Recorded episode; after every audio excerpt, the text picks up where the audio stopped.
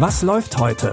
Online- und Videostreams, TV-Programm und Dokus. Empfohlen vom Podcast Radio Detektor FM.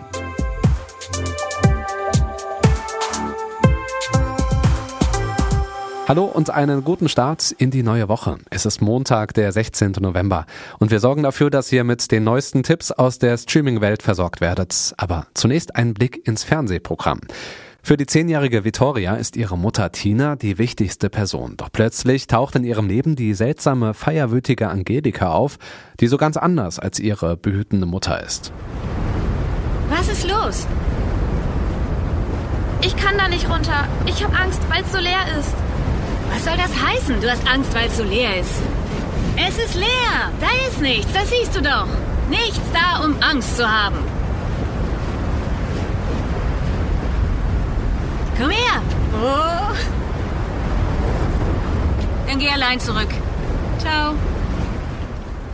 Vittoria verbringt immer mehr Zeit mit Angelika und findet heraus, dass die ihre leibliche Mutter sein könnte. Doch ist Angelika der Mutterrolle gewachsen? Der preisgekrönte Film Meine Tochter Fia Mia lief schon auf der Berlinale und läuft heute um 0.10 Uhr im ZDF. Sein, wer man will, machen, was man will und hingehen, wo man will. In der virtuellen Welt Oasis ist das alles möglich. Kein Wunder also, dass der 18-jährige Wade Watts so viel Zeit wie möglich in der Oasis verbringt, denn die eigene Realität im Jahr 2045 ist heruntergekommen und bietet keine Möglichkeiten und Herausforderungen. Die gibt es dafür in der virtuellen Welt. Die Oasis war die Schöpfung von James Halliday. Hallo, wenn ihr das seht, bin ich tot. Ich habe ein Objekt entwickelt und versteckt, ein Easter Egg.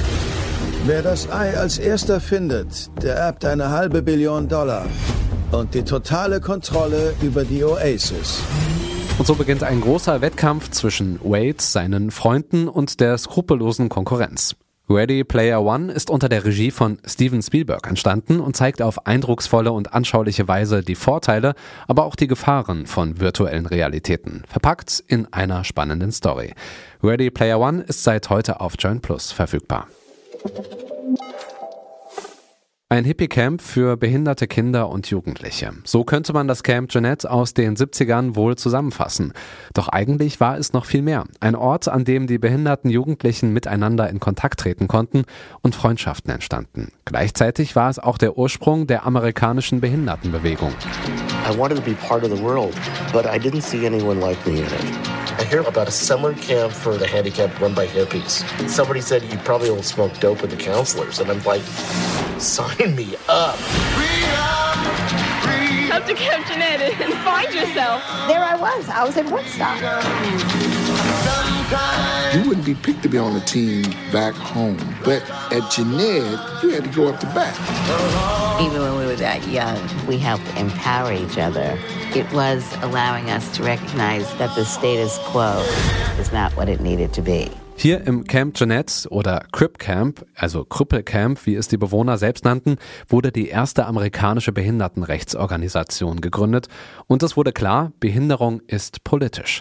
Und doch ging diese Bewegung in der Masse an Dokumentationen über die rebellischen 70er unter. Das dachte sich auch Ex-Camp-Bewohner Jim LeBrecht und drehte gemeinsam mit weiteren Aktivistinnen die Doku Crip Camp. Unterstützt wurden sie dabei von Barack und Michelle Obama, die Produzenten der Doku. Und die ganze Doku gibt's auf Netflix und auch auf YouTube.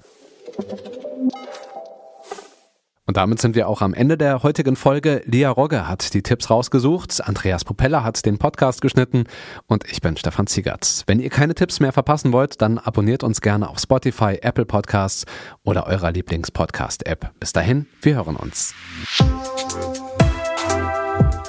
Was läuft heute? Online- und Videostreams, TV-Programm und Dokus. Empfohlen vom Podcast Radio Detektor FM.